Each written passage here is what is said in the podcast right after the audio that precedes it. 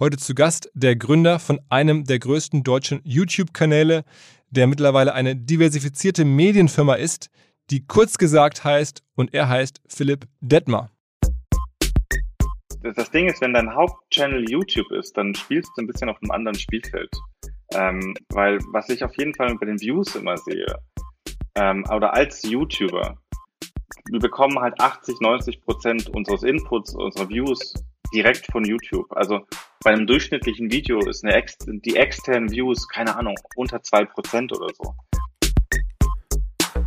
Herzlich willkommen beim OMR Podcast mit Philipp Westermeier.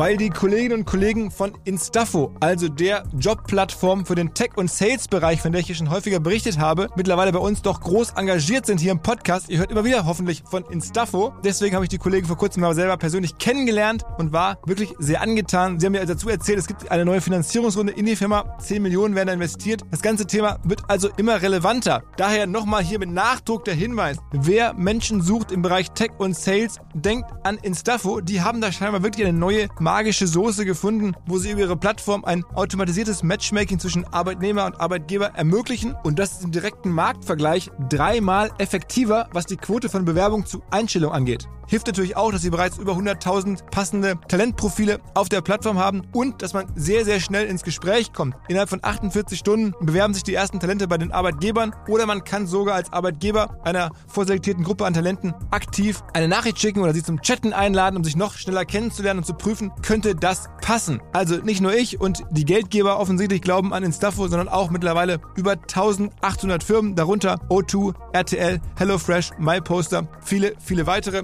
Instafo ist auf OMR Reviews bestbewertet 4,8 Sterne in der Kategorie Recruiting Plattform. Firmen, die nun Instafo ausprobieren möchten, sehr gerne. Ihr spart außerdem 500 Euro auf die erste Besetzung, wenn ihr euch anmeldet über Instafo mit Doppel-F, instafo.com slash OMR. Zurück zum Podcast. Wir beobachten kurz gesagt schon seit vielen Jahren und kennen den Philipp Detmer auch schon seit vielen Jahren, sind, sind Fans ähm, von dem, was da passiert. Einfach erf super erfreulich zu sehen, wie man eine unabhängige Medienfirma bauen kann. In dem Falle rund um einen YouTube-Kanal, aber äh, mit fünf, sechs verschiedenen Erlösströmen, äh, sehr modern, darunter auch Patreon. Äh, der Philipp Detmer ist einer der größten Zahlungsempfänger von Patreon weltweit, auch was Patreon genau ist und wie das funktioniert, wie viel Geld man da bekommt, das alles besprechen wir im Podcast. Genauso ähm, wie er es geschafft hat, diesen riesigen YouTube-Kanal mit internationaler Reichweite aufzubauen, äh, mit wem er kollaboriert hat, ähm, was noch so alles an Erlösen äh, möglich ist, ähm, um halt seine ähm, Leidenschaft am Ende zu finanzieren. Er hat 35 Mitarbeiter und auch ganz sympathisch, er sagt irgendwie, über die Hälfte der Werbemöglichkeiten, die er hätte, lehnt er ab, weil es einfach nicht passt und weil er da keine Lust zu hat. Ganz spannend zu hören. Ähm, einfach eine tolle Geschichte aus München, wie Medien, wie Digitalbusiness heutzutage im besten Fall funktionieren kann. Und in dem Sinne direkt rein in den Podcast mit Philipp Detmer von Kurz gesagt. Was? Moin Philipp. Äh, moin Philipp. Du machst kurz gesagt und kurz gesagt ist im Wesentlichen ein YouTube-Kanal, habe ich bis vor kurzem gedacht und dann hast du mir erzählt, mittlerweile gibt es noch ganz viel anderes. Aber eigentlich habt ihr mal angefangen als YouTube-Kanal für alle, die noch nie was von euch gehört haben. Erzähl mal so ein bisschen, was macht ihr? Okay, boah, ja, also kurz gesagt, ist, ist, ja, es sind viele verschiedene Sachen und ich tue mir auch immer schwer, das ein bisschen selbst zu definieren. Aber im, im Kern ist kurz gesagt ein, ein Animations- YouTube-Kanal, der wissenschaftliche oder spannende Themen ähm, interessant erklärt. Ähm, und ja, wir sind auch ein, mein Gott, wir sind ein Animationsstudio, wir sind eine Designagentur.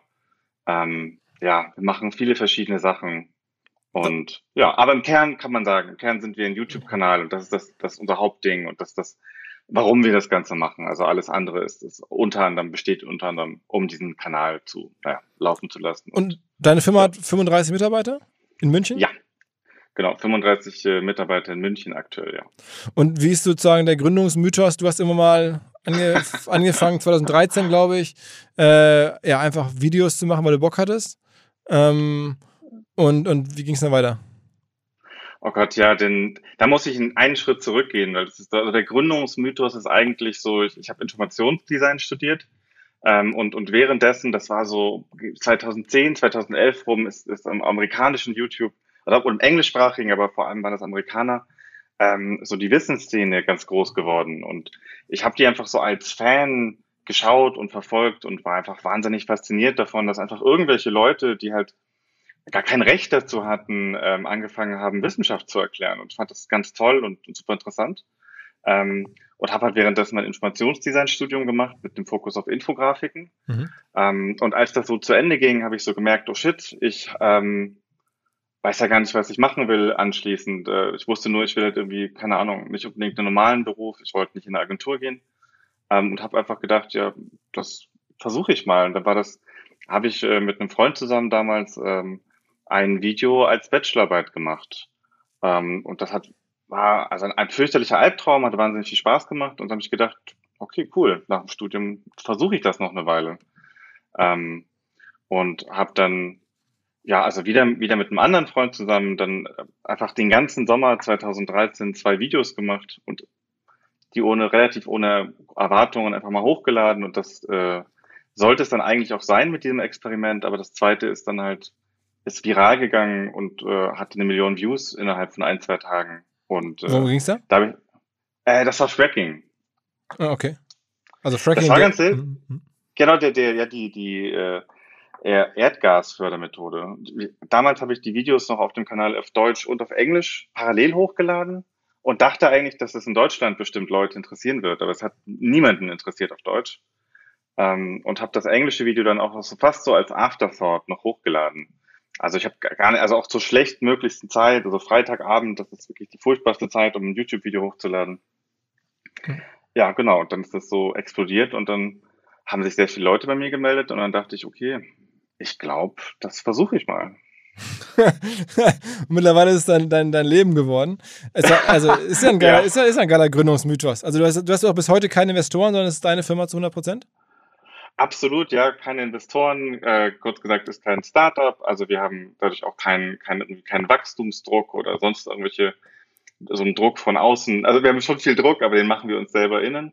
Ähm, ja, voll. Aber genau so, ja. Und wie, heutzutage gucken dich jetzt denn überhaupt Deutsche oder gucken dich äh, zum großen Teil Menschen aus USA oder aus woher kommen deine Zuschauer? Äh, ganz gemischt tatsächlich. Also auch inzwischen haben wir den, den deutschen Kanal wiederbelebt. Das hatten wir zwischen, wir hatten das mit Deutsch aufgehört für ein paar Jahre. Ähm, jetzt durch die Partnerschaft mit Funk ähm, existiert er wieder und ist auch also ein, ein, ein, eine Freude, den zu betreiben. Ähm, aber ja, der Hauptkanal ist quasi auf Englisch. Ähm, und der ist, äh, Gott, ja, so ungefähr Hälfte der Zuschauer kommt aus den USA und dann sind so die größten anderen Ländern, ja, so UK, Kanada, ähm, Deutschland tatsächlich, also schauen sehr viele Zuschauer aus Deutschland die Videos auf Englisch. Ähm, und äh, Indien wird gerade richtig groß, also ganz ja. Wie, also ihr habt in dem gesamten Kanal, oder sehe ich jetzt nur den deutschen, bei YouTube 12 Millionen Abonnenten, das ist der deutsche, ne? Das, nee, das ist der englische, um Gottes Willen. Also äh, wenn wir dann, äh, der deutsche Kanal geht jetzt auf die, wird dieses Jahr wahrscheinlich die Millionen Abonnenten knacken. Okay, okay. Und wenn ihr jetzt so ein Video auf Englisch hochladet, dann hat das sozusagen im, im Schnitt so ja, weiß ich nicht, ich gucke jetzt mal so durch hier, vier, fünf Millionen Aufrufe? Ja, also so normal ist so die drei Millionen immer innerhalb der ersten paar Tage und dann kommt es wirklich aufs Thema an. Also manche Themen schießen dann innerhalb von ein paar Monaten auf zehn Millionen hoch und manche, die, die, die weniger geguckteren, die setteln so bei so um die fünf Millionen Views, ja. Und das erfolgreichste ist gar nicht so, so lange her. 25 Millionen Aufrufe, das war das Video über das Coronavirus, was ihr vor kurzem gemacht habt. Ja, ja, genau. Das haben wir. Ähm, wir wollten eigentlich kein Video zur Corona-Krise machen, ähm, weil das hätte ich vielleicht mal dazu sagen sollen schon. Also unsere Videos sind halt wahnsinnig aufwendig. Das sind halt sehr aufwendige Animationsfilme und die wir dann auch sehr aufwendig recherchieren, sehr aufwendig fact-checken. Immer so zehn Minuten ähm, lang ungefähr, so um die zehn Minuten? Ja, genau, genau. Ähm, und wir wollten eigentlich kein, Videos, kein Video machen, weil, also im Schnitt brauchen wir so, nicht, in der Regel so 1000, 1200 Stunden für ein Video. Wow. Und dann dachten wir, wow. Ja, ja. Ist äh, ziemlich eskaliert über die Jahre. Ähm, aber war nicht immer so viel. Ist jetzt, äh, das der, der Wie viele Leute arbeiten denn da? Also sind dann Mannstunden von zehn Leuten? Das sind Mannstunden, ja. Ja, sowas. Also so in der Regel, ähm, also meistens schreibe ich das Skript mit einem Wissenschaftler zusammen ähm, oder auch mal alleine. Dann habe ich äh, noch äh, quasi Redakteure im Hintergrund und Fact-Checker, die dann die Quellen machen und, und gucken äh, und versuchen quasi herauszufinden, ob ich irgendwas Falsches gesagt habe. Ähm, und wir stellen dann eine Quellenliste, dann sind das so in der Regel drei, vier Illustratoren, die die Grafiken machen, drei, vier Animatoren, ähm, die dann die, die Grafiken in Leben einhauchen und die bewegen. Ähm, ein äh, Komponist in der Regel, also haben wir auch zwei, äh, aber einer von denen macht normalerweise den Song dazu, also quasi alles Original. Ähm, dann natürlich Steve, der die Videos spricht. Äh, und natürlich, ja, in der Regel sind auch ein, ein oder zwei Producer im Hintergrund, die das Ganze noch ein bisschen organisieren und, und äh, uns Kreativen äh, versuchen zu helfen, dass wir das äh, wow. Wow. zusammenkriegen. Ja, aber ja, das ist ungefähr die, die Stundenanzahl und deswegen ja, das war dann mit dem Corona-Video ganz schön, ganz schön bitter. Wir haben das super spontan entschieden. Äh, ich weiß nicht, an einem, an einem Montag, Montagmorgen. Ähm, und dann haben wir einfach, haben sehr, haben wir eigentlich einfach eigentlich alle anderen Projekte fallen lassen und, und glaub, fast zwei Wochen nicht mehr geschlafen wirklich und die einfach dieses Video rausgeprügelt. Äh, und das war dann natürlich, also super überraschend. Ich habe nicht gedacht, dass es so groß wird, aber es war natürlich dann schon auch sehr befriedigend zu sehen, dass es äh, so explodiert ist und auch, dass das Feedback so gut war. Ja. so, jetzt, ich meine, jeder, der jetzt hier zuhört, erwartet von mir die Frage und ich kann es natürlich auch nicht, nicht lassen zu fragen. äh, jetzt hast du da erzählt, was so ein Video kostet in der Produktion und wie hart ihr daran arbeitet. Ähm, wie holt man dieses Geld wieder rein? Wie finanzierst du das? Weil man kann sich ja sowas eigentlich bislang nur vorstellen, dass irgendwelche öffentlich-rechtlichen äh, Anstalten sowas machen würden. Aber nein, äh, oder halt Content Marketing für eine Brand, das vielleicht irgendwie irgendwelche großen Firmen, die anderweitig Geld verdienen, sich sowas leisten. Aber nein, ihr seid ja am Ende eine Medienfirma, muss man wirklich sagen, eine Medienfirma mit angeschlossenem Designstudio. Ähm, wie kann man das wieder reinholen? Jawohl, das, das, das also durch viele unterschiedliche Dinge. Wir haben auch, das hat sich über die Jahre auch echt stark gewandelt. Also, um, also die ersten beiden Jahre gar nicht. Die ersten beiden Jahre hat das einfach nur Verlust gemacht und das war wirklich so äh, Leidenschaft, das irgendwie am Leben zu halten. Ähm, und jetzt inzwischen, jetzt nach, äh, oh Gott, haben wir, ich glaube, wir haben dieses Jahr achtjähriges. Ich bin nicht ganz sicher. Okay, also nach, jetzt mhm. nach siebeneinhalb Jahren. Wir haben also wir haben, wir haben es so, wir haben relativ, wir haben uns relativ breit aufgestellt. Ähm, also die Idee ist quasi, dass wir viele verschiedene Einnahmequellen haben und dass, wenn mal ein oder zwei wegbrechen, dass das, keine Ahnung, nichts Schlimmes passiert. Mhm. Ähm, die, die, die erste Einnahme natürlich sind die YouTube-Werbeeinnahmen. Ähm, die sind aber sehr unstet und sehr unzuverlässig, deswegen verlassen wir uns auf die nie. Also das ist wirklich mehr sowas, das nice to have, aber das, das kalkulieren, kalkulieren wir nicht so richtig mit. Und da habe ich immer gelernt, die Formel ist irgendwie eine Million ähm, Views 1000 Euro, was ja dann jetzt bei euch auch nett ist, aber nicht jetzt 35 Leute satt macht. Ja, also wir, wir sind in, in, in äh, Google Preferred, glaube ich, heißt das. Also wir kriegen ein bisschen mehr, aber so prinzipiell ist dein Gefühl, also das ist so Pi mal Daumen schon richtig. Ähm, Genau, ja, das, ja, genau, das reicht natürlich hinten und vorne nicht. Also die, die nächste wichtige Einnahmequelle ist bei uns Patreon. Ich weiß nicht, ob es alle kennen in Deutschland. Ich weiß nicht, ob es hier so bekannt ist. Das ist so eine Crowdfunding-Plattform, nur monatlich. Mhm. Also da kannst du quasi einen, einem Internet-Creator, den du gut findest, ähm, quasi so jeden Monat einen Kaffee ausgeben.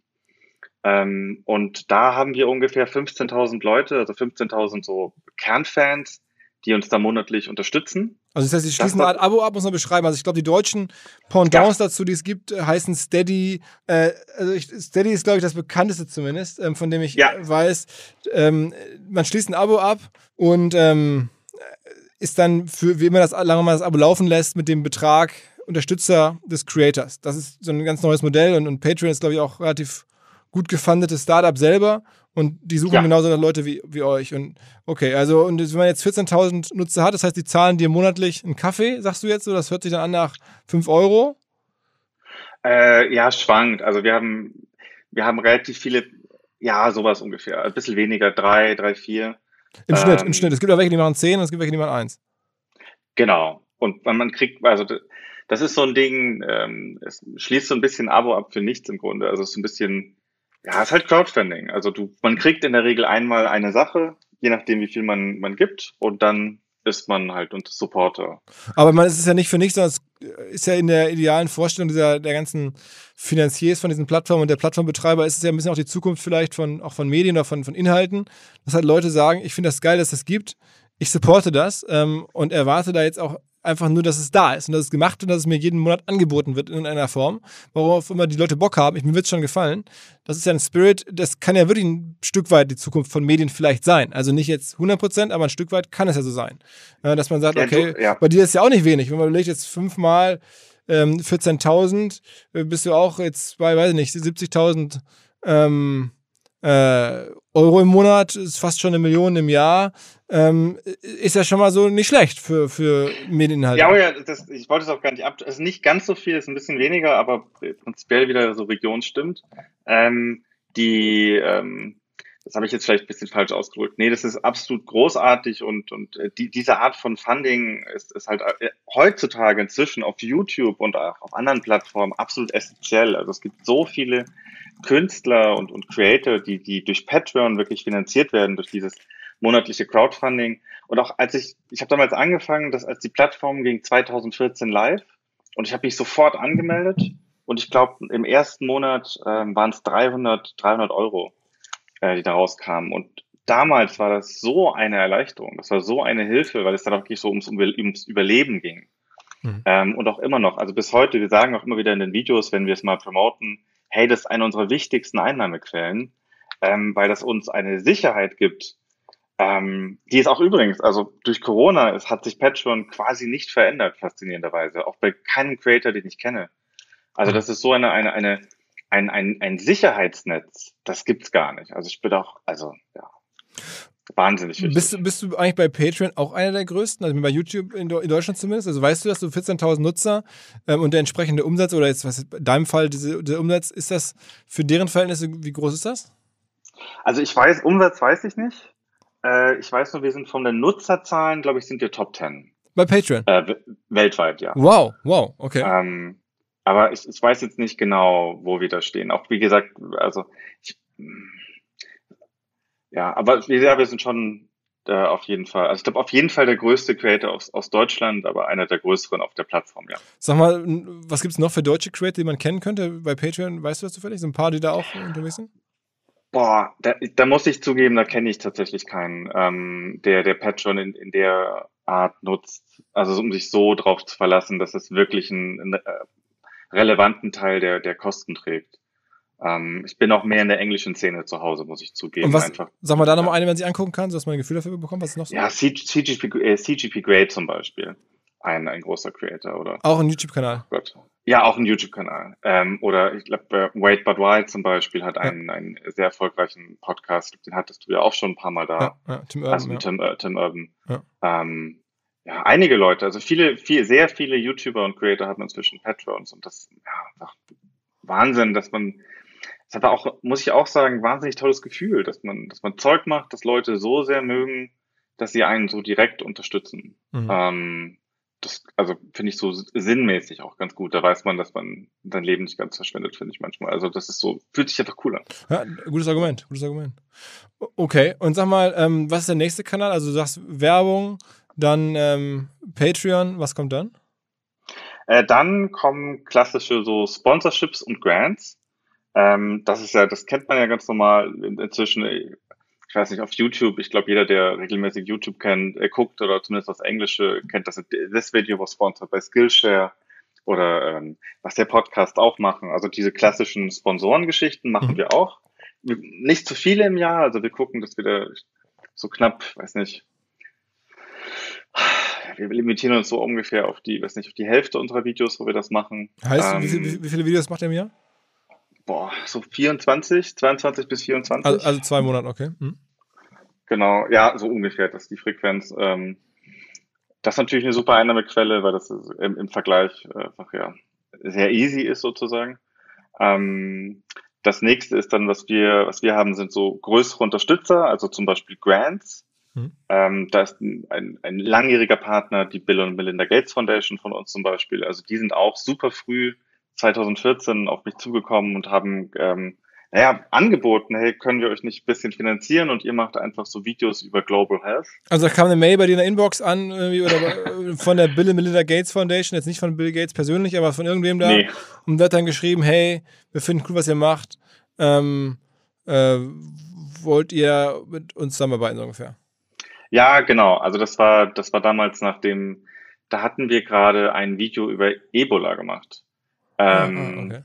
Und ähm, das ist übrigens prinzipiell immer eine Sache, die wir immer, also immer noch erleben von Anfang an. Wir machen ein Video über ein Thema und dann melden sich entsprechende Leute. Also wir machen irgendein Thema zu Gesundheit oder so und dann kommen zum Beispiel solche Organisationen oder NGOs auf uns zu oder Pharmafirmen und fragen, hey, können wir was mit euch machen? Oder wir machen was zum Thema Technik. Dann melden sich Startups bei uns. Also es ist immer ganz witzig. Ähm, also die, die Themen, die wir machen, locken dann oft entsprechende Sponsoren mhm. oder Partner an. Genau, aber das ist so ein Ding. Das andere in der Richtung ist zum Beispiel noch Funk. Äh, das ist eine, eine ganz tolle Partnerschaft, äh, die ähm, äh, sind damals, als, als Funk ja in Deutschland äh, äh, äh, gestartet hat, zu uns gekommen, hat haben halt gemeint, hey, wollen wir nicht den deutschen Kanal wieder aufleben lassen und auch ab und zu Originals äh, in, auf Deutsch produzieren. Funk, muss man sagen, ist, ist dann die, die Jugendproduktionssparte von ARD und ZDF, kann man das so sagen? Ja, ich würde sagen, die Internetproduktionssparte. Aber ja, schon, das kann man durch, es wäre das sozusagen. Also quasi müssten halt, äh, die, deren Zielgruppe sind halt Leute unter 30, glaube ich. ich glaub, Aber öffentlich-rechtlich, okay. Mhm. Öffentlich-rechtlich, genau. Deswegen ist der deutsche Kanal bei uns auch überhaupt nicht äh, monetarisiert. Da läuft keine Werbung, der wird quasi von, von Funk finanziert ist auch eine super Partnerschaft. Ohne, ohne die würden wir den deutschen Kanal auch nicht betreiben. Ähm, genau, das ist so ein Ding. Ich will es nicht so zu listig werden, weil es, ist, es, es kommen noch zwei, drei Sachen. ja, weiter. Das ist, doch, das ist doch die Zukunft der Medien, die du da gerade erzählst. Das, ist das muss man doch jetzt wissen. Genau so okay, geht's doch. Ja, gut. ja, gut. Also dann, ja, also, ja, okay. Also die, diese, solche Art von Partnerschaften, ähm, Oh Gott, jetzt habe ich mich selbst äh, rausgebracht. Ja, okay, dann natürlich die, die nächste Stufe ist natürlich dann, weil ich auch schon gesagt habe am Anfang, wir sind ein Animationsstudio und, und eine klassische Designagentur. Ähm, wir machen halt auch ganz, ganz banal sozusagen Kundenarbeit. Also man, alle möglichen Firmen kommen zu uns und brauchen zum Beispiel halt, naja, wollen halt gute Erklärfilme haben für ihre Produkte oder für ihre Anliegen. Wir arbeiten da echt auch viel mit, mit vielen NGOs zusammen ähm, aber halt auch, ja, keine Ahnung, also Pharmafirmen zum Beispiel machen wir viel, machen viel mit Startups, viel mit Technikzeug. Ähm, halt Sachen, die halt irgendwie Leute, die komplizierte Anliegen haben und die, die super ansprechend und klar erklärt haben wollen, kommen zu uns und davon gibt es natürlich äh, mehr als genug in der Welt. Ähm, also das ist natürlich sozusagen diese Agenturarbeit ist dann mhm. quasi ein, ein einer mhm. unserer Standbeine so. Mhm. Ähm, und äh, der, der letzte, den ich jetzt mal so äh, konkret erwähnen würde, ist, äh, ist bei uns und inzwischen auch der größte. Das ist Merchandise geworden. Das ist echt krass. Das ist echt krass. Merchandise. Ja, also okay. ja. Wo kauft man, wo kann man das kaufen? Das kann man auf unserem äh, Shop kaufen bei kurzgesagt.org, aber also wir verlinken das, wir machen jetzt eigentlich nicht groß Werbung außerhalb der YouTube-Videos. Aber ab und ähm, zu macht ihr in euren YouTube-Videos Werbung für euren Shop und dann Okay. Ja, das war jetzt gerade erst wieder beim letzten Video, das wir gemacht haben, ist halt das Video zu Ende und dann sagen wir halt, sagen wir halt, also wir, oh Gott, wir sind da quasi Freunde von klaren und, und offenen und transparenten Messages. So, wir sagen halt einfach so, hey, ähm, dieses Video ist quasi von euch gesponsert. So, hey, vielen Dank, dass ihr uns unterstützt, dass ihr uns guckt. Ähm, ein, einer unserer größten Einnahmequellen ist halt Merchandise und wir machen da halt nur Zeug, das wir selber geil finden. Und wenn mir das interessiert, so hey, hier, wir haben jetzt neue Infografik-Poster gemacht oder was haben wir jetzt gerade oder gerade neue T-Shirts, äh, ähm, einfach schöne Papierprodukte. Das, das Schöne Also daran, ich, ich, ich bin jetzt hier gerade, ihr nutzt, wie ich, wie ich sehe, Shopify, ne? Ähm, ja, mit Shopify, ja. Ähm, die werden sich freuen, ist ja auch perfekt für die Shopify äh, sozusagen Story für das genau was was die sein wollen, glaube ich. Ähm, ja, kann, kann auch nur Positives sagen bis jetzt über. Und das ist ja irgendwie, genau, also es gibt von der, von der Mütze über das Tage, also das sozusagen das Note, das, das Notizenbuch mit irgendwie äh, äh, Plakate, Poster, Tassen, äh, Stofftiere. Das ist ja der Wahnsinn, was ihr da alles so macht. Ich glaube, wir haben jetzt, ja, wir, ich weiß nicht, wie viele Produkte wir jetzt genau haben. Es sollten inzwischen irgendwie über, boah, also über 40 auf jeden Fall. Äh, und es kommen, kommen auch irgendwie fast fast monatlich kommt auch fast dazu. Und ist das, also es, es, wächst auch noch. Und wer baut euch das Ganze? Also das habt ihr irgendwie jemanden, der die ganzen Sachen produziert oder, oder und Lager und so habt ihr alles outgesourced? Also was wir outgesourced haben, ist quasi der Logistik-Part. Ähm, also da haben wir einen Partner in den USA und einen Partner in, in Holland. Also inzwischen versch äh, verschiffen wir, äh, verschiffen wir äh, also von Europa und von und aus den USA. Ähm, und das Zeug herstellen machen wir selber. Und da sind wir quasi auch. Also wir haben ja so diesen, wir haben ja diesen hohen Qualitätsanspruch an unsere Arbeit. Also bei den Videos auf jeden Fall oder na, prinzipiell bei allem, was wir machen. Und das Schöne ist irgendwie so ein bisschen, also die meisten Leute, bei kurz gesagt, haben also wir haben eh sehr viele Quereinsteiger, aber sehr viele haben so einen halt den Grafikdesign oder einen Design-Hintergrund. Ähm, und es ist halt einfach, wir machen, also kann man es natürlich nicht sehen im Podcast, weil wir haben, wir haben sehr viele Papierprodukte zum Beispiel, sehr viele Infografik-Poster und Notebooks und lauter Postkarten. So mhm. genau, und das ist einfach, das ist einfach für uns tatsächlich so legitim, wunderschön echte physische Sachen zu machen, die, die was damit zu tun haben, was wir alle mal studiert haben. Ähm, also da, wie viel, ja, wie da viel, fließt einfach viel Leidenschaft rein von uns. Wie, Das- viel, also, ja. wie viele Produkte verkauft ihr im Monat, so Größenordnung? Boah, das kann ich dir nicht sagen. Das weiß ich legitim nicht. Da, äh, das müsste ich jetzt äh, jemanden fragen bei meinem Team. Also auch Ah. schon einige. Aber das heißt, ihr, ihr, ihr habt schon auch, ein- jetzt, wenn du sagst, das ist der größte Kanal, dann hatten ja gerade schon so ein bisschen, hatte ich ja schon so spekuliert, so 70.000 Euro Umsatz macht ihr mit, mit, äh, mit, äh, ähm, äh, mit Patreon. Ähm, sag, lass noch mal sagen, dann macht ein Das war auch, also du hast ein bisschen zu hoch geschätzt bei Patreon, aber es, also es ist, äh, es ist schon mehr als das, ja, schon. Okay, okay. Aber das heißt dann, am Ende reden wir dann jetzt schon auch von einer, von einer Medienfirma mit mehreren Millionen Euro Umsatz im Jahr. Ähm, Ja, das, das ist fair zu sagen, ja. Und das ist halt auch einfach geil, weil es dir gehört und du kannst da inhaltlich machen, was du möchtest und bist unabhängig äh, und super gut diversifiziert. Ähm, ist doch super, ist doch super. Also ich glaube, das ist doch, genauso muss man es da machen. Gibt es denn viele Werbeanfragen, äh, die du ablehnst, wo du sagst, irgendwie, da könntest du eigentlich Geld verdienen, aber willst du das nicht annehmen? Ja, schon. Ähm, äh, wir haben, kommen auf jeden Fall mehr, also wir sagen auf jeden Fall mehr äh, Anfragen ab, als wir, als wir zusagen. Und auch natürlich gibt es dann immer wieder mal Angebote oder, oder Anfragen, wo Leute halt die, die Reichweite von dem Kanal nutzen wollen für Sachen, wo wir uns nicht wohlfühlen. Ähm, ein Beispiel? ähm, also, naja, als, als die, als die Kryptozeit richtig groß war, also da war es richtig krass. Das war, glaube ich, der, der Höhepunkt an, an, an Anfragen, die wir abgesagt haben. Da kamen wirklich alle paar Tage irgendein, also auch absurd hohe Angebote. Also riesige Summen wurden uns da geboten, wenn man ein Video, wenn wir ein Video machen über bestimmte Währungen oder Bitcoin erklären und warum das alles so toll ist und so. Also das heißt, das heißt Angebote bis hin in den mittleren sechsstelligen Be Bereich und so? Ja, mittlerer sechsstelliger Bereich, genau. Und das ist, ähm, ich will jetzt nicht sagen, dass Krypto nicht gut ist, weil ich, ich muss zugeben, da bin ich einfach kein Experte drin. Aber da, das war genau so ein Ding, wo ich mir dachte, boah, ähm, da fühle ich mich einfach nicht wohl. Also das, ich, ich fühle mich nicht wohl, Sachen, also Leuten Sachen zu empfehlen oder so, zu, zu suggerieren, dass, dass, dass, äh, dass sie da investieren sollten oder solche Sachen zu machen. Das ist eine große Sache und natürlich auch immer wieder, ähm, also wir arbeiten auch viel mit Firmen zusammen und wir machen da auch oft Kooperationen. Also es ist nicht so, als ob wir dem prinzipiell abgeneigt sind, überhaupt nicht. Ähm, aber manchmal gibt es halt eher Anfragen, wo wir sagen, ja, okay, das ist vielleicht, äh, ist, ist besser, wenn wir das nicht machen. Okay, aber muss, besser, besser die Integrität zu bewahren bei manchen Sachen. Aber das, so- also auch als langfristige Strategie ist das, glaube ich, besser, wenn man dann so eine Aura hat, dass die Leute wissen, ah, okay, das äh, machen nicht alles. Aber es ist ja auch einfach, man muss erstmal Eier haben. Ne? Also da bietet dir jemand so eine halbe Million, sag ich jetzt mal. Und also in München kriegt man da ja auch zumindest schon eine kleine Wohnung für oder sowas. Ähm, Ja. Und du sagst, du müsstest eigentlich nur ein Video machen und das hochladen und hättest ja de facto jetzt keine, sondern, sondern zusätzlichen Kosten und sagst aber, nö, äh, passt nicht zu uns, ciao. das ist schon geil. Ne? Ich, ich, ich, ich glaube, ich, ähm, ich, ich finde es gar nicht so schwierig, weil ich glaube, es ist tatsächlich, also zumindest in unserem Business jetzt, was wir machen, auch als Wissenschaftskommunikatoren und so weiter, ähm, ein, einfach das, wir leben von unserer Glaubwürdigkeit und wir leben davon, von dem Vertrauen unserer Zuschauer. Und ich glaube, dass es da also schon mehrere Möglichkeiten gegeben hätte, so mehr Geld schnell zu machen. Ähm, und ich glaube, dass es langfristig einfach ein schlechterer Deal gewesen wäre, weil wir hatten wir darüber gesprochen, dass wir viel Crowdfunding machen und, und viele Leute unsere Sachen kaufen, weil sie uns, uns unterstützen wollen, uns gut finden. Und ich weiß nicht, ob das dann nicht quasi später auch diese Sachen angeschnitten hätte. Hm.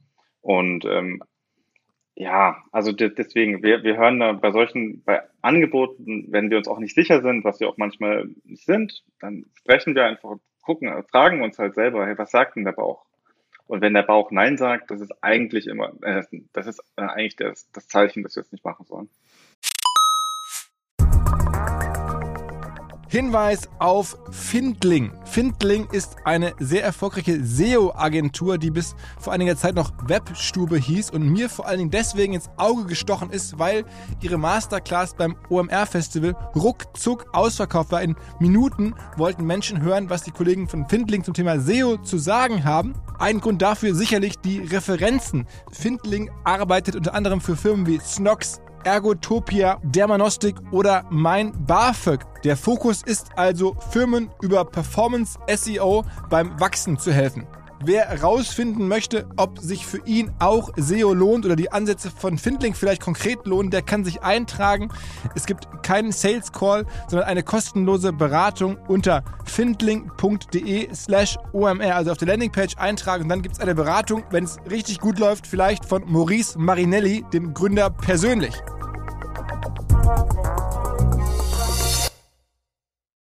Zurück zum Podcast.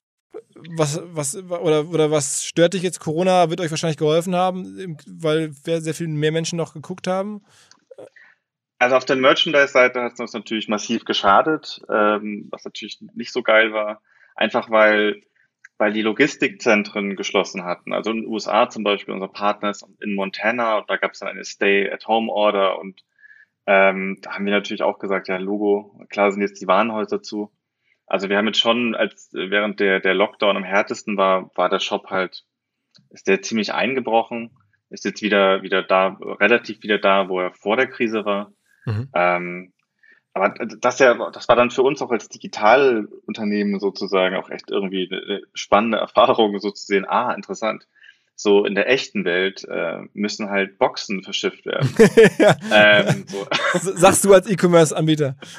ja, genau. Ja, weißt du, aber das, das, ja, keine Ahnung, wir haben das jetzt so lange gemacht, dass das Merch auch so groß geworden ist für uns, ist jetzt auch erst in den letzten zwei Jahren passiert, ehrlich gesagt. Also das war, das ist wirklich so ein, das war so ein echt ein langsamer Prozess. Das war auch nie so gedacht, dass das mal so unser Hauptding wird. Das ist halt wirklich so passiert und während wir halt gemerkt haben, boah, das macht halt, genau wie die Videos halt entstanden sind, einfach so die aus, noch aus diesem Bauchgefühl-Ding heraus, boah, das macht so viel Spaß. Äh, und das ist schön, das fühlt sich gut an. Ähm, wie, ist, wie ist die Wertschöpfungskette ja. genau? Also ich meine, du hast gerade in Montana ist das Warenhaus, aber jetzt sehe ich da gerade so eine, so eine Stoffente von euch. Wo wird denn die produzieren? Die Enten machen wir tatsächlich in China. Mhm. Ähm, so gut wie alles andere produzieren wir, oh Gott, ich will jetzt nicht lügen, aber ich glaube, so gut wie alles andere und auch sonst auch alle Kleidung produzieren wir entweder in Portugal oder in den USA. Also da, ah, und Polen, Entschuldigung. Polen, Portugal, USA. Ich glaube, das sind so die drei Länder, wo wir die meisten Sachen produzieren, weil wir auch gerne so, also das auch die Idee war, dass wir die, die Produktion enger überwachen können, dass wir da halt äh, die Qualität besser kontrollieren können. Weil wir wollen halt, wir wollen halt nicht so, das ist, jetzt, ist kein Front sein, so, nicht so typisches YouTube-Merch machen, sondern wirklich schöne Sachen wo wir hinter der Qualität stehen können. Aber das heißt, du ähm, bist dann manchmal selber da vor Ort, wo das produziert wird, oder guckst du dir einfach, werden dir dann einfach die, die sozusagen die Prototypen zugeschickt, du guckst dir die an und sagst, okay, das ist cool und das ist nicht, und dann, äh, wenn du es dann freigibst, wird es dann einfach in Masse verschickt, ist ja. Äh, sozusagen, also das will ich jetzt nicht, nicht, nicht zu sehr loben, weil das macht dann nicht ich, sondern das machen Leute aus meinem Team, die, die das, das viel besser können als ich. Die, ich meine, ich gebe natürlich Sachen frei und so, aber ja schon, also die, die, äh, wir kennen auf jeden Fall unsere Produzenten. Okay. Ähm, okay. Und ist, sagen wir mal jetzt, weil ich das gerade an anderer Stelle immer mal wieder mit auch Freunden, kommt demnächst nochmal in Podcast sicherlich in Diskussion zu, ist für euch Shopify auf sich der richtige Partner oder werdet jemand größer, zu groß vielleicht und braucht, braucht irgendwie noch eine viel größere Shop-Software oder so? Also ich meine, ähm, also auf absehbare Zeit, denke ich, ist, ist Shopify auf jeden Fall der perfekte Partner. Ich habe äh, ähm, also das sehe ich aktuell noch nicht das Problem. Also ähm, Wo wir jetzt schon, schon viel, viele Produkte verschicken. Nö, also ich kann aktuell großer Shopify-Fan, ehrlich gesagt. Also. Und, und wo ist, was ist euer, euer Kern ähm, Wachstumsfeld? Also jetzt hast du so viele verschiedene Umsätze gerade erzählt. Ähm, ja. Das ist ja so ein bisschen auch das Problem, wenn man so viele Umsätze hat, dann, dann weiß man gar nicht, um welche man sich kümmern soll und äh, wo man am meisten dann arbeiten soll. An, welche, an welcher Umsatzquelle? An welcher Umsatzquelle wollt ihr in Zukunft am meisten arbeiten? Also jetzt natürlich jetzt schon war gerade, äh, also die, das letzte Jahr haben wir den Fokus echt auf das Merch gelegt und äh, da dann den, den Umsatz auch wirklich, äh, also schon echt deutlich, deutlich gesteigert. Ähm, und das ist so, oh, da erwischte mich jetzt so ein bisschen, weil, weil ich das noch so ein bisschen ähm, mir neu überlegen wollte, jetzt mit den Erfahrungen von Corona. Aber also Merchandise ist auf jeden Fall ein Ding, wo wir sehr viel Aufmerksamkeit reinstecken gerade. Ähm, wir, wir fangen jetzt gerade ein paar neue Sachen an, aber ja doch, ich, ich, ich sag mal, wenn ich, wenn ich jetzt eine offizielle Antwort geben, geben muss, dann, dann würde ich sagen, nee, auf jeden Fall Merchandise und, und, ähm, und das halt quasi promoted durch, durch unseren Content. Mhm, mh. ähm, aber sagen wir mal, alles steht und fällt natürlich am Ende mit ähm, der Reichweite und, und, der Größe des Kanals. Jetzt habt ihr das irgendwie super gemanagt. Ähm, kannst du ein bisschen was über Audience Building erzählen? Oder war das für dich, also am Anfang war es für dich nie ein Thema, einfach nur super Inhalte gemacht und das ist dann von alleine gelaufen. Jetzt habt ihr natürlich auch schon Subscriber, die das ja dann automatisch gepusht bekommen. Insofern ähm, habt ihr eine eingebaute Reichweitengarantie sozusagen. Ähm, aber tust du noch was anderes aktiv, um irgendwie Reichweite zu machen? Also ich weiß, es gibt ein paar Medienkooperationen, noch neben Funk ähm, aber nur wenige. Beschreibt mal so ein bisschen da die Welt. Ähm, naja, also die, die ehrliche Antwort ist, dass wir also nicht wirklich was bewusst machen und auch noch nie gemacht haben. Also, also auch klar, keine, keine Anzeige, kauft nirgendwo Anzeigen. Nee, noch nie. Mhm. Also ich, ich, also ich will es nicht sagen, es kann sein, also ich hoffe, dass wir jetzt dann irgendwann mal damit anfangen für gewisse Sachen. Also die Idee ist natürlich auch irgendwann so unseren Shop über unsere so Kern, Kernzuschauerschaft hinaus zu erweitern. Aber wenn ich ganz ehrlich bin, das war ähm, gerade die ersten Jahre und dann hat sich so ein bisschen fortgesetzt. Die Idee von kurz gesagt ist schon so ein bisschen, nicht so ein bisschen, also die Kernidee ist schon, wir machen halt Sachen so gut wie wir können, relativ kompromisslos und dann stellen wir das ins Internet und gucken, was passiert. Ähm, und ja, das ja und das hat, hat sich so, ja, keine Ahnung, du, also ich habe nicht damit, also es war nicht so richtig absehbar, zu was das mal wächst irgendwie, aber ähm, aber du bist die, nicht unterwegs diese, und machst ja. irgendwelche, überlegst dir aktiv, wo kriege ich noch neue Nutzer her und, und, und Zuschauer und äh, machst irgendwie Kollaborationen, das alles eher nicht. Wir, wir machen schon ab und zu Kollaborationen mit, mit anderen YouTubern oder auch mit anderen Leuten im Internet, aber das sind meistens dann Freunde wo wir dann einfach so zusammen sagen, hey, wir haben Bock auf so ein Projekt oder so. Ähm, aber die, ja, nee, also das, unser Wachstum ist tatsächlich äh, ziemlich organisch und ähm, ich meine, ich würde es lügen, wenn wir gar nicht gucken, was läuft gut und was schlecht. Ähm, aber das ist eigentlich nie der, der ausschlaggebende Punkt, wenn wir entscheiden, was wir machen wollen. Also es ist wirklich immer so eine, worauf haben wir Bock, was finden wir gerade gut, was finden wir wichtig. Ähm, und dann fangen wir mit Projekten an und machen die halt so gut wir können.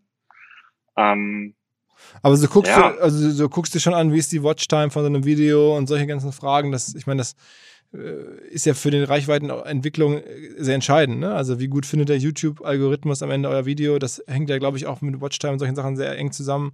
Also das, das, also in den Metriken bist du zumindest schon drin. Ja, ja, ich, ich kenne die auch und das wäre das wäre sozusagen bei der Größe, die wir jetzt äh, haben und bei all den, den Leuten, wäre das ja auch verantwortungslos, wenn ich, wenn ich gar keinen Plan hätte, wie das einfach aussieht. Und natürlich gibt es, gibt es, äh, also ich meine, schau mal her, ein Video über schwarze Löcher läuft immer gut. Ähm, so, also wenn, wenn, äh, ich, ich wüsste jetzt schon, wie wir das noch ein bisschen optimieren können. Also wir könnten mehr, ach ja gut, das sage ich jetzt so, während wir eine neue schwarze Loch-Serie planen, aber wenn, wenn ähm, jetzt, um es rein zu optimieren auf, auf View-Zahlen, wäre es halt jetzt gut, sehr viele Videos über Atombomben zu machen, sehr viele Videos über schwarze Löcher, sehr viele Videos über Aliens. Also wir wissen da schon, was, was besser läuft. Also manchmal machen wir auch Themen, wo wir einfach vorher wissen, okay, das wird nicht groß.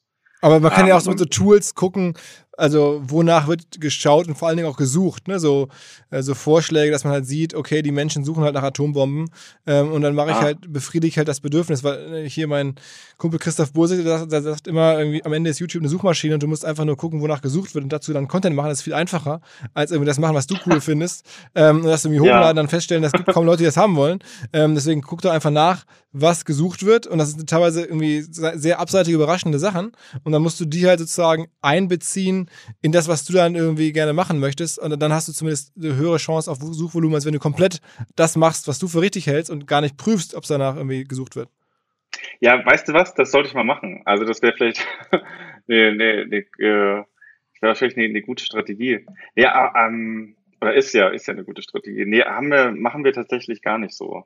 Nur so ein bisschen ähm, als Erfahrung, dass du weißt, Atombomben gehen immer und deswegen weißt du genau, mache ich mal wieder ab und zu. Ja, eine. also ein, ein, ein, einmal pro Jahr kommt eine Atombombenfolge, aber ähm, Das ist wie am Spiegel das Zweite Weltkrieg-Cover. Ab und zu kommt das mal. Oh Gott, ja, ab und zu kommt das mal. Das ist immer, macht immer Spaß und das ist immer schön. Also gut, das äh, ähm, ja, nee, also ähm, ich weiß nicht. Ich, ich will, also das ist natürlich jetzt äh, gerade bei dir im Podcast, äh, ist natürlich toll, wenn ich da jetzt große Geheimnisse auspacken könnte ja. oder, oder so, so Strategien dazu. Aber da muss ich wirklich sagen, da, okay, oder wenn man, wenn man sagt Marketingstrategie, was machen wir da? Weil, also wir machen sowas nicht. Aber die prinzipielle Idee ist eher eine andere. Und zwar, das ist so, wie, wie finden wir Superfans?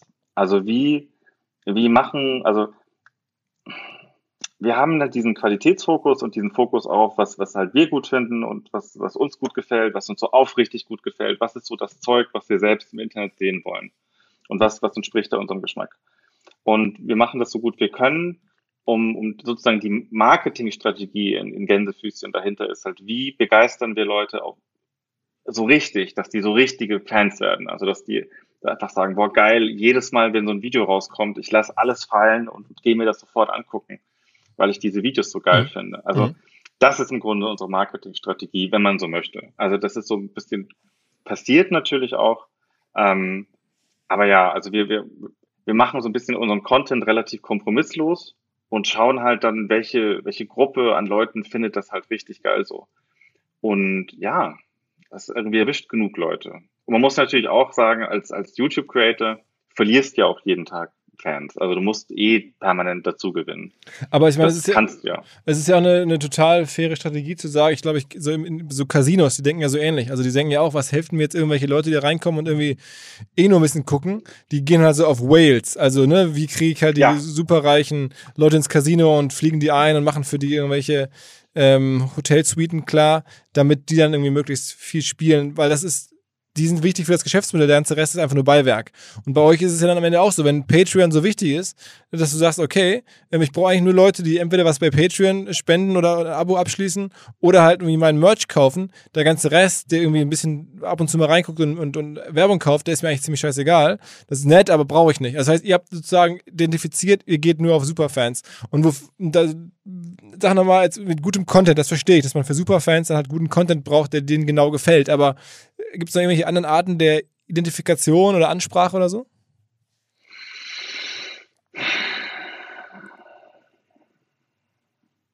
Naja, weiß nicht. Du, du ich glaube eigentlich nicht. Nee. Also wir haben jetzt, wir haben jetzt tatsächlich jetzt nach sieben Jahren endlich ein Behind-the-Scenes-Video gemacht. Mhm. Ähm, und äh, oh Gott, ja, wir haben Social Media, wir haben, haben äh, vernünftig, also relativ großes Subreddit, glaube ich, mit, weiß nicht, 100.000, 200.000 äh, Subreddit. Bei Reddit. Ja, wir sind bei Reddit, genau, dort, dort sind wir unterwegs. Äh, wir haben ab und zu mal ein AMA gemacht. Mhm. Aber sonst prinzipiell, nee, wir halten uns schon tatsächlich auch so ein bisschen zurück. Also es ist ja auch so, ähm, dass wir keine Gesichter auf dem Kanal haben und dass wir uns selbst relativ zurücknehmen. Ähm, weil wir halt sagen, ja, nee, der Kanal soll durch den, durch den Content leben und nicht durch uns. Das ist wahrscheinlich, also das ist auf jeden Fall, wo ich mir denke, das hätten wir, da, da gehen wir jetzt langsam so ein bisschen mehr raus und wo ich schon merke, dass je mehr wir, wenn wir uns so ein bisschen persönlicher öffnen, dass das auch gut ankommt und die Leute das auch zum Teil möchten. Ist, ist ähm, Reddit die zweitwichtigste Plattform für euch, also nach YouTube? Oder ist was ist mit Instagram und so? Ähm, die, die Frage ist heißt, was, was ist wichtig? Gell? Also ich meine, wie würdest du denn wichtig definieren in dem Kontext? Ähm, wo, erstmal bei euch jetzt auch Menschen erreichen. Wo erreicht ihr mehr Menschen? Bei Reddit oder bei Instagram? Oh Gott. Ich, boah, das weiß ich nicht, ehrlich gesagt. Keine Ahnung. Okay, aber ihr seid ähm, bei Instagram also auch, auch, aktiv und macht da auch was. Also ihr ja, wir haben, wir haben, wir haben einen Instagram-Account, wir haben einen Twitter-Account, äh, wir, haben, wir haben, machen Reddit und wir haben einen Facebook-Account und wir haben auch überall, denke ich, ich denke jetzt, oh Gott, das, das sollte ich wissen. Ähm, auf jeden Fall irgendwie, also Twitter haben wir 250.000 Follower oder so. Und da posten wir auch Sachen und Updates. Ähm, aber sagen wir mal so, das Ding ist, wenn dein Hauptchannel YouTube ist, dann spielst du ein bisschen auf einem anderen Spielfeld. Ähm, weil was ich auf jeden Fall bei den Views immer sehe, ähm, oder als YouTuber, wir bekommen halt 80, 90 Prozent unseres Inputs, unserer Views direkt von YouTube. Also bei einem durchschnittlichen Video ist eine ex die externen Views, keine Ahnung, unter zwei Prozent oder so. Also ab und zu, und das, das, das hat dann quasi nichts mit unseren Plattformen zu tun. Also zum Beispiel irgendwie jedes fünfte, sechste Video, das wir machen, ist, ist, äh, wird im Videosubreddit ähm, ist dort Nummer, der äh, kommt oder wird dort so abgevotet, dass es Nummer eins ist. Jedes Mal, wenn das passiert, wissen wir, okay, das sind safe 300.000, 400.000 Views, die wir dann von extern bekommen. Aber was die eigentlich machen oder warum die uns helfen, ist, dass sie dem YouTube-Algorithmus signalisieren, hey, das scheint ein ziemlich interessantes Video zu sein, zeig das mal mehr Leuten. Ähm, also im Endeffekt läuft es wirklich darauf hinaus, dass das YouTube ja, den, den, den absoluten, so überwältigen, so überwältigenden äh, Anteil macht, äh, wo wir Leute erreichen, dass das andere Plattformen, die betreiben die und wir machen das auch, weil wir es auch gut finden und so. Ähm, aber aus Marketing-Sicht ist wirklich so, der, ist YouTube das absolut Wichtigste. Mhm. Vor allem anderen mit so einem Abstand. Das ist ja, ich, du merkst ja, ich, ich denke da nicht so viel drüber nach, mhm. weil, weil YouTube alles andere für uns zumindest so krass schlägt. Mhm. Und dann sag doch mal vielleicht zum Abschluss ein bisschen, du hast ja auch gerade schon angedeutet, ich bin ja irgendwie so davon überzeugt, dass man eine Medienmarke sehr stark halt auch pushen kann, wenn man da selber ein Gesicht gibt. Und das sieht man ja auch in vielen Beispielen. Gleichzeitig war es bei euch auch immer spannend, dass es irgendwie so mysteriös war. Wer macht das eigentlich? Und ähm, ich äh, weiß nicht, irgendwann haben wir uns mal kennengelernt vor ein paar Jahren. Und da ähm, war ich ganz überrascht, äh, dass du das machst. Und, und das war einfach so, wenn man hatte gar kein Gefühl dafür, wer das eigentlich ist. Und ähm, war auch damals, glaube ich, gar nicht leicht, an euch ranzukommen. Ich hatte dir mal eine Mail geschrieben, also vor Jahren schon, ne? Ja. Äh, ähm, und dann habe ich gesagt, irgendwie komischer Typ, meldet sich irgendwie nicht. Und ähm, aber jetzt äh, bist du so ein bisschen wahrscheinlich am überlegen, wie stark gehst du in die Offensive und zeigst dein Gesicht und so? Oder ähm, äh, ist es für dich vorstellbar, generell das Volumen da zu erhöhen? Ja, das passiert ja auch schon so langsam. Also ich meine, ähm, also voll. Also damals war das halt auch so. Ich, ich, ich weiß noch, es hat ein paar Anläufe gebraucht, äh, gebraucht bis, bis wir uns irgendwann mal gesehen haben, ähm, weil, ich, weil ich damals auch einfach ganz äh, einfach auch nicht reagiert, also auch nicht Zurückhalten, sagen wir es positiv. Ich fand es ja irgendwie sympathisch. Du machst was Geiles und bist dann irgendwie trotzdem extrem zurückhaltend und, und das ist ja auch das, was einen, finde ich, auszeichnet und spannend macht, dass man dann nicht jetzt sofort, ist bei dir auch nicht nötig gewesen. Ähm, du bist jetzt ja kein Musiker. Äh, insofern fand ich das, irgendwie fand ich das immer cool. Ne? Also, äh, ich kann auch verstehen, wenn du sagst, ich mach das weiter so. Also ab und zu mache ich mal einen Podcast, aber da sieht man mich auch nicht. Aber dass ich jetzt so richtig als Medienfigur auftrete, das will ich eigentlich nicht. Naja, also es, es, wird jetzt auf jeden Fall ein bisschen mehr. Ich glaube, ich kann, oh Gott, darf ich das spoilern? Ja, was kommt? Ein Film? Also, nee, also, nee, ich, ich, ich, ich schreibe gerade ein Buch. Ah. Ähm, also zumindest da wird es dann mit mir persönlich ein bisschen mehr vor die Kamera gehen. Ähm, oder da muss ich auf jeden Fall, oder werde ich dann ein bisschen mehr machen. Ähm, ich mache inzwischen jetzt mehr, mehr öffentliche Sachen. Das wird schon Stück, Stück für Stück mehr, mehr so Vortragssachen. Jetzt das wie heute hier und ähm, ja, ist das ja, auch gut. Aber nicht nur ich, also auch jetzt im, im letzten, in den letzten anderthalb Jahren haben echt immer wieder immer mehr Leute aus dem Team sind zum Beispiel auf Animationskonferenzen gegangen, haben dort Vorträge gehalten oder waren halt auf verschiedenen Konferenzen, haben dort einfach ein bisschen Einblicke gegeben. Das ist einfach der Hintergrund. Denn damals war es einfach so, dass wir wirklich legit gesagt haben, boah, nee, es, es geht nicht um uns, es geht um die Arbeit, es geht um den Content und das ganze Ding. Also es war wirklich eine bewusste Entscheidung, nicht wirklich offen zu sein nach außen. Und jetzt in den letzten ein, zwei Jahren ist das so ein bisschen, ist, hat sich das so ein bisschen aufgeweicht. Ähm, wir werden als Menschen definitiv nicht auf den Kanal gehen, weil der Kanal ist da so ein bisschen, das ist so eine heilige Grenze, die ich echt nicht brechen möchte. Ähm, aber ja, also mein, mein Team und auch ich sind da jetzt auf jeden Fall offener geworden und machen da jetzt auch mehr Zeug. Und ähm, aber das ist mehr, keine Ahnung, das ist auch mehr Austausch und auch mehr, keine Ahnung, ab und zu mal Infos geben oder Leute kennenlernen. Und mhm. einfach, ja, ist einfach auch schön, macht Spaß. Ja, absolut, ähm, absolut. Also, keine Ahnung, ähm, finde ich ja bei dir auch immer so spannend. Also einfach, keine Ahnung, durch, durch, äh, ja, also einfach den, den Austausch, den du hast und, und äh, ja, ja, bei mir ist ja ein anderer Job, ne? Ich meine, ich muss ja äh, also ich mache es auch gerne mittlerweile und will mich da jetzt auch gar nicht zu bescheiden geben. Ich finde das ja auch schön, wenn man da irgendwie Leute treffen kann und irgendwie. Ich bin aber auch nicht der Natural Born äh, Instagrammer, das, das, das auf keinen Fall. Aber ähm, naja, also so versucht jeder da mit seinen äh, seine, seine, seine Beziehung mit seinem Medium sozusagen äh, auszubalancieren. Aber ähm, okay, also einfach am Ende ein geiles Produkt. Ähm, Gibt es irgendwie andere äh, Kanäle, die du dir anschaust, die eigentlich so, wo man sagen würde, Wettbewerb oder ähnlich sind oder so? Also jetzt international wahrscheinlich aus Deutschland, nehme ich mal an, gibt es nicht so viele, aber auf die du achtest oder die so ein bisschen eure, so funktionieren wie eure? Äh, also, also Wettbewerber würde ich gar nicht sagen, weil ich habe genau. nicht das Gefühl, dass wir als YouTuber, äh, auch, also auch andere YouTuber, dass YouTuber untereinander im Wettbewerb stehen. Die Plattform mhm. ist so groß inzwischen. Ähm, äh, boah, das jetzt erwischt mich wieder unvorbereitet, dass ich mir was überlegen sollen. Also ich meine, ich meine, in Deutschland kann man natürlich auf jeden Fall super hart MyLab empfehlen. Ähm, MyLab, das wird geschrieben mit? MyLab, also ah. wie der Monat Mai. Das, mhm. äh, mhm. Die äh, wahrscheinlich die, die beste Wissenschaftskommunikatorin in, in Deutschland. Großartige Videos. Mhm. mhm. Ähm, ja, und ich meine, auf, auf Englisch, oh Gott, es gibt so viel.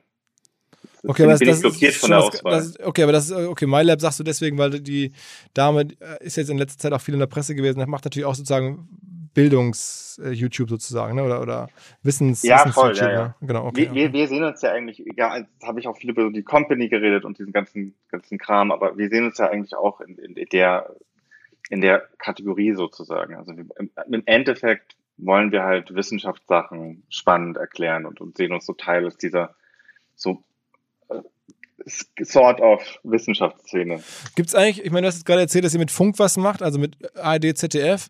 Ähm, Gibt es noch andere so erste Berührungspunkte mit diesen großen Videoplattformen, also jetzt mit einem Netflix oder mit irgendwie Join? Ich meine, die sehen ja auch eure Reichweiten und ähm, könnten sich auch überlegen, bei euch längere Sachen in Auftrag zu geben oder, oder sowas in der Art. Ist das äh, schon mal passiert? Äh, ja, ich weiß nicht, wie ich darüber sprechen kann, aber die, ähm, also wir sind da auf jeden Fall schon interessiert an, an sowas, auch speziell, keine Ahnung, oder hatten da auch schon Gespräche in der Art. Ähm, es äh, scheitert einfach so ein bisschen daran, dass wir noch keine Zeit gehabt haben, wirklich was zu produzieren. Ähm, weil durch, durch unsere Arbeitsweise sind wir sind halt immer massiv ausgebucht und ähm, also es gibt, Pläne gibt es auf jeden Fall, Konzepte haben wir auch und das würden wir, das, wir fangen auch so, im Hintergrund arbeiten wir auch an ein paar so Sachen, ein paar Konzepten oder Piloten. Also für einen ähm, längeren Film sozusagen? Äh, vielleicht nicht einen längeren Film, aber nur eine Serie. Sowas okay. wie 10, 20 Minuten Episoden würde ich super gerne mal machen. Oder sowas wie, keine Ahnung, oh, oh da gibt es so tolle Sachen, die man machen könnte. Zum Beispiel, kennst du Es war einmal das Leben? Ja. Also sowas zum Beispiel würde ich gerne machen. Also so die, das, das, das nächste ist einmal das Leben für die nächste Generation sozusagen. Also so, so eine coole Serie, die irgend, irgendwas, ähm, irgendwas Wissenschaftliches. Die lief aber damals, wo, lief die denn damals? Die lief irgendwie. Die lief im Fernsehen. Das aber welchem Sender? Produktion? Oh, das weiß ich nicht mehr. Hm. Wahrscheinlich dann auch öffentlich-rechtliche. Hm. Ja. Okay, okay. Und hast du, kennst du diese neue Plattform Quibi? Ich habe davon gehört, äh, im, im Kontext, dass irgendwie die, die Leute, dass die Creatoren relativ viel Geld bezahlt haben, um zu denen zu wechseln. Ja, vor allem, auch vor allem so Kurzfilme, ne? Also die sind, glaube ich, auch auf irgendwie sieben oder acht Minuten oder so aus, was ja ganz gut zu euch passen würde. Ah, okay. Also so der, äh, also hat uns noch niemand angesprochen, von denen zumindest. Ähm, mein, mein prinzipieller Gedanke bei so Plattformsachen ist, dass sich Creator echt ihre Plattform super gut überlegen müssen. Also das ist so klar, ich meine, wir haben uns natürlich jetzt voll auf, auf YouTube versteift. Ähm, was ist versteift? Ähm, es ist, ich, ich glaube, es ist ein bisschen eine Illusion, dass wenn du irgendwo hingehst, dass deine Zuschauer dir folgen. Mhm. Ähm, das ist auf jeden Fall eine, eine Erfahrung. Es gab, es gab ja schon über die Jahre immer wieder Versuche, andere Plattformen zu bauen ähm, und dann Creator abzuwerben oder oh ich habe vergessen, wie die Plattform hieß. Das ist jetzt bestimmt schon fünf Jahre her. Auch irgendein Adventure gefundetes Ding aus, aus San Francisco. Das hat tatsächlich vielen YouTube-Creatern also einen fünfstelligen Bezahl Betrag gezahlt, wenn die ihr Video immer zwei Wochen vorher auf deren Plattform hochgeladen haben, mhm. vor YouTube, und äh, das auch ihren Fans deutlich kommuniziert haben. Ähm, und das haben die so lange gemacht, bis die Geld alle war. okay. Und dann gab es die nicht mehr. Und die haben auch, wir haben, mit denen haben wir damals auch gesprochen und die haben uns auch, also, also für damalige Verhältnisse echt wahnsinnig viel Geld geboten. Ähm, und das haben auch Freunde und Kollegen von uns gemacht. Und das hat aber einfach nicht funktioniert. Also dieses so, dieses so Leute so rüberziehen, glaube ich, klappt einfach nicht. Ähm, also, oder es, ist, oder es ist sehr schwierig. Ich glaube, du brauchst schon für jede Plattform, ähm, musst du so deine Stimme haben irgendwie. Und mhm. unsere Sachen zum Beispiel, also wir, wir schneiden jetzt auch nicht zusammen für Facebook oder sowas. Das sollten wir vielleicht mal machen. Aber ähm, so die Videos so, wie sie gebaut sind, sind schon auch so ein bisschen so, dass die in, in, in der Art funktionieren, wie, wie man sie auf YouTube abspielt. Mhm, mhm. ähm, genau. Und ja, aber also wie gesagt, keine Ahnung, falls Quibi vorbei, also mit sprechen äh, möchte, sind natürlich immer offen, aber. ich habe gerade gesehen, ich, ich gucke mir gerade MyLab an, weil ich auch viel darüber gelesen habe und es natürlich auch spannend finde. Ihr macht auch Ko Kollaboration mit denen, ne? Ja, wir haben äh, mit der, oh Gott, letztes Jahr haben wir mit der, äh, mit ihr zusammen ein Video gemacht und es war auch also super, hat, hatte super Feedback. Ähm, tolle, tolle Faninteraktion auf beiden Seiten. Also ja, ja, schon. Ist, es eigentlich, ist es ein, ein, nur eine Dame, die es alleine macht oder machen das mehrere? Ich habe den Artikel gelesen, ich habe das aber nie. Also sie heißt ja Mai T, glaube ich, ne? Also mit Vornamen. Ja, genau. Ähm, sie, sie hat, äh, ich glaube, äh, da, da, will ich mir jetzt nicht zu weit aus dem Fenster lehnen, aber ich glaube, sie hat ein oder zwei Leute noch äh, im Hintergrund, okay. die, die ihr helfen, ähm, das zu produzieren. Aber ich, ich glaube, also es ist relativ äh, sehr, sehr kleines Team und noch sehr, sehr, ja, okay. aber ja, wahnsinnig gut. Ja, absolut. Also äh, ist mir jetzt auch häufig untergekommen und alle ähm, sagen auch, das ist echt super. Ähm, naja, ey, Philipp, was eine Geschichte. Es ist einfach so geil, dass, dass ihr das macht und damit so erfolgreich seid und das so clever auch mischt, also den, den Content, aber gleichzeitig äh, hört man ja auch raus, hast du echt ein gutes Verständnis, glaube mittlerweile, wie man das monetarisieren kann und, und dass man dann nicht alleine da irgendwie auf dem Content hängen bleibt oder, oder am Ende irgendwann halt nicht mehr äh, liefern kann, weil man einfach kein Geld verdient, ähm, sondern es klingt auch nach einem profitablen Modell. Ne? Also wenn mit ein paar Millionen Euro Umsatz im Jahr und 35 Leuten, habe ich die gute Hoffnung, da kann man was übrig behalten. ja, also äh, ich, schau mal, also das Ding ist halt, also der, der, ja voll. Also ich meine, der, der Kern von dem, was wir machen, ist natürlich schon eben die Qualität und die, die Leidenschaft für die, für die Sachen. Aber ich meine, gerade da die ersten beiden Jahren, ersten, die ersten beiden Jahre so, so hart waren, äh, und da überhaupt kein Geld rumgekommen ist, ist das jetzt schon also auch verankert. Ich meine, das muss, man muss halt Geld verdienen, damit es funktioniert. Ja, 100 Prozent. Also ich finde, und, ja. ich meine, wir schämen uns da nicht, äh, ist ja unser Thema. Nee, ja, same. Ähm, aber ich weiß, dass natürlich in anderen Kreisen, das auch irgendwie, ich habe ja auch irgendwie vor kurzem einen Podcast gemacht mit Finn Kliman, Jan Delay, die dann auch ne, die größten Kommerzverweigerer am Ende irgendwo sind. Ähm, aber auch die sehen das natürlich und, und man redet drüber und so und ich finde es total okay, dass jetzt der eine kritischer sieht, aber ich meine, ihr müsst es machen, anders geht's ja nicht. Ich, ich denke, das ist so, ein, so, ein, so eine Art so ein Schieberregel, den du so einstellen musst. Äh, und jeder muss den für sich so einstellen. Wo, wo, wo sitzt der bei dir gut? Ähm, und auch gerade, das ist bei uns natürlich jetzt auch nicht unkritisch, weil wir halt Wissenschaftscontent machen und weil wir ja tatsächlich schon die Meinung von wenn es blöd läuft, Millionen Menschen beeinflussen. Mhm. Ähm, und das, also keine Ahnung, da haben wir natürlich als, als Wissenscreator natürlich nochmal ein bisschen schwerer ähm, oder müssen da nochmal noch mal ein bisschen sensibler gucken, wie wir monetarisieren, finde ich. Ähm, aber am Ende musst du monetarisieren. Und ich finde das auch, also da, mein Gott, ja, da habe ich mir auch lange schwer getan, muss ich auch zugeben. In, inzwischen ist da der Groschen auch gefallen. Ähm, aber ähm, ja, ich glaube, wie wir es jetzt machen, also mit, wie wir es jetzt machen, kann ich sehr gut schlafen. Ja, ähm, solltest du, solltest du. Also äh, Glückwunsch zu dem, zu der Story, ähm, zu der, zur Diversifizierung, einfach zu den Inhalten natürlich. Ähm, wir verfolgen das jetzt einfach mal weiter. Sind wir eh schon seit ein paar Jahren dran. Und ich hoffe, wir sehen dich. Es war ja auch geplant, dass wir dich äh, gesehen hätten. Ähm, ja. Sozusagen live im Mai äh, beim Festival. Ähm, Super schade, dass es nicht geklappt hat. Genau, genau. Aber vielleicht sehen wir dich dann live in, in 2021 äh, bei uns auf einer Bühne. Ähm, ja, einfach cool, dass, dass wir sozusagen als Deutschland über euch in der ersten Liga der wissenschaftlichen Erklärvideos mitspielen. Ja? Du, du packst uns auf die Karte sozusagen. also. Ja, ähm, dann ja, äh, vielen Dank für die Einladung. Ja, sehr gerne, sehr gerne. Ja, Okay. Bis nächstes Jahr. Philipp, mach's gut. Schöne Grüße nach München. Grüße nach Hamburg. Tschüss, Philipp. Ciao, ciao.